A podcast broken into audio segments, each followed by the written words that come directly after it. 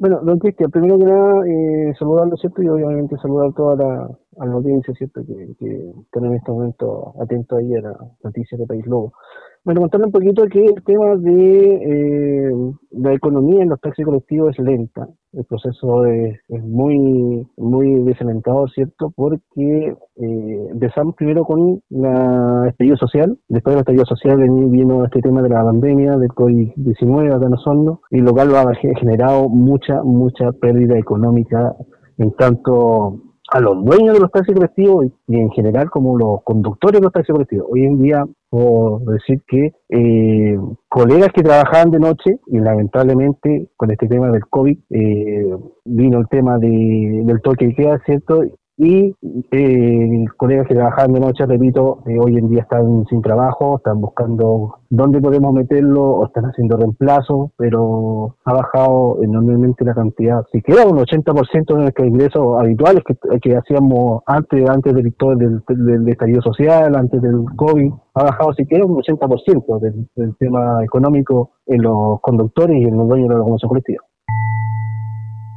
Sí, de primera instancia estábamos coordinados trabajando en conjunto con la coordinadora. Eh, después nos invitaron a participar cierto con la con distintas organizaciones, junto con la regional, junto con la Contramen, estamos trabajando. Y bueno, base a lo que yo le estaba contando anteriormente, se está trabajando cierto en un proyecto de, ver alguna solución eh, monetaria o de ayuda económica a través de, del gobierno. Caravana no para. Es una caravana mañana que se hace el día de mañana, jueves a partir de las 10 de la mañana es una, una caravana en apoyo, ¿cierto?, a todas las organizaciones, ¿cierto?, eh, tanto sindicales, federación, organización, todos los que están luchando, ¿cierto?, para poder, obviamente, obtener este tipo de ayuda de parte del gobierno. Eh, si bien es cierto, eh, se han inyectado muchos recursos a todos lados, pero siempre dejando al chofer de la locomoción colectiva o la, promoción colectiva mayor y menor de lado. Bueno, tenemos esperanzas que salga humo, humo blanco este tema. Eh, ya la próxima semana, supuestamente ya, por lo menos un día, no hace mucho, que se autorizó, ¿cierto?, el proyecto de ley donde no autoriza, ¿cierto?, la credencial única nacional. No hace mucho que se acaba de aprobar en la Comisión de Transporte en la Cámara, en la Cámara de Senado.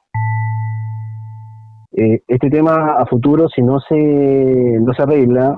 eh, en el tema económico, eh, hay muchos choferes que hoy en día están cesantes, repito, hay gente que trabaja de noche, están cesantes, eh, los dueños que han tenido que renovar su colectivo el año pasado y hoy, hoy en día están pagando cotas alrededor de 450, 500 mil pesos, y lo cual